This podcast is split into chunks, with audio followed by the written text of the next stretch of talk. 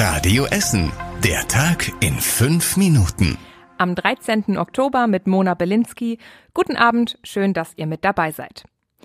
Das 49-Euro-Ticket ist beschlossene Sache. Das haben die Verkehrsminister heute bekannt gegeben. Das Klimaticket soll so schnell wie möglich eingeführt werden und ist dann für eine Person gültig, also ist es nicht übertragbar.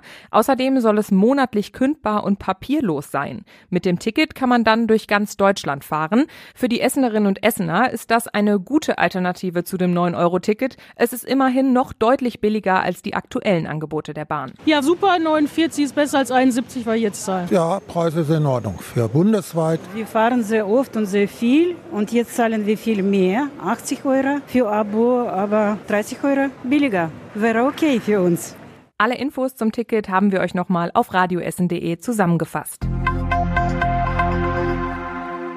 Und ein Thema, was auch für viel Diskussion bei uns in der Stadt gesorgt hat, die Gaspreisbremse. Die Industrie- und Handelskammer zum Beispiel ist zufrieden und sagt, die Vorschläge würden den Unternehmen helfen. Sie unterstützt die Energiepreisbremse also.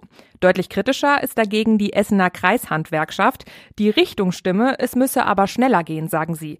Die Lage in einigen Betrieben sei jetzt schon kritisch, zum Beispiel bei einigen Friseuren oder Bäckereien. Und wir haben auch mit einem Essener Wissenschaftler darüber gesprochen. Der Wirtschaftswissenschaftler Manuel Frondel vom RWI im Südviertel ist ebenfalls sehr kritisch. Ihm ist das alles noch zu ungenau. Außerdem sollte man besser ganz gezielt Familien mit geringerem Einkommen helfen, meint er. Die Essener Stadtwerke beobachten die Entwicklung noch. Sobald entsprechende Gesetze in Kraft treten, würden sie die Regelung ganz schnell umsetzen, sagen sie.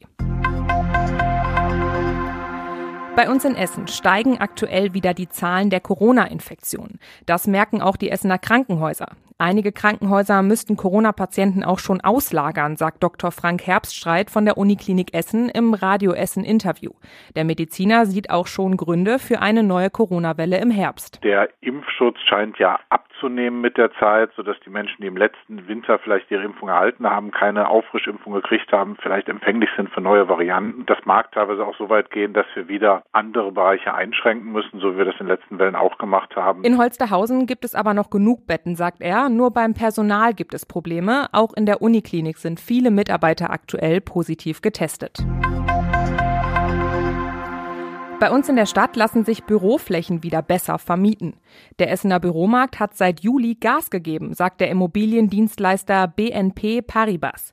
Der Grund sind wohl einige sehr große Büroflächen, die in der Corona-Zeit nicht vermietet werden konnten, jetzt aber wieder gefragt sind. Vor allem im Gesundheitswesen gibt's wohl viele neue Büroflächen, zum Beispiel vom Uniklinikum in Holsterhausen.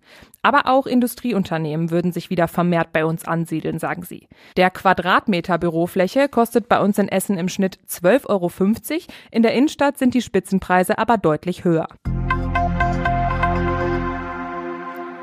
In einer Wohnung in Katernberg ist heute Morgen ein E-Scooter in Flammen aufgegangen.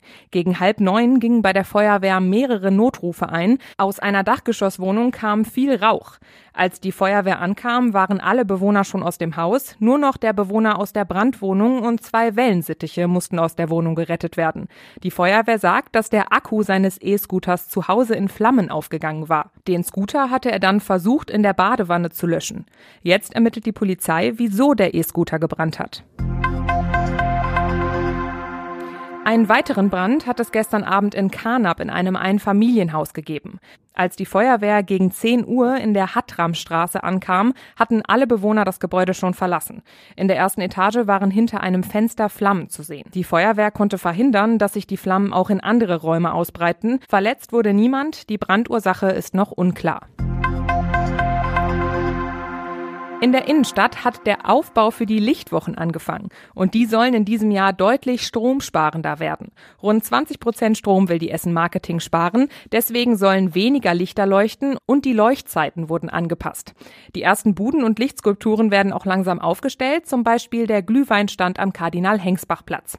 In der ganzen Innenstadt wird dieses Jahr dann auch wieder ein Tierpark aus Licht aufgestellt. Eröffnet werden die Lichtwochen übernächsten Sonntag, dann haben auch die Geschäfte in der Innenstadt geöffnet. Abend soll es dann wieder ein großes Feuerwerk auf dem Kennedy-Platz geben. Und zum Schluss der Blick aufs Wetter. Morgen starten wir mit vielen Wolken und nur wenig Sonnenstunden in den Tag. Alles sehr ähnlich zu dem Tag heute. Zum Nachmittag wird dann die Chance auf Regenschauer immer wahrscheinlicher. Da könnte dann vor allem gegen Abend ein paar Schauer runterkommen.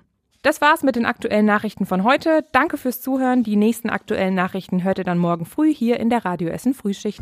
Das war der Tag in fünf Minuten. Diesen und alle weiteren Radio Essen Podcasts findet ihr auf radioessen.de und überall da, wo es Podcasts gibt.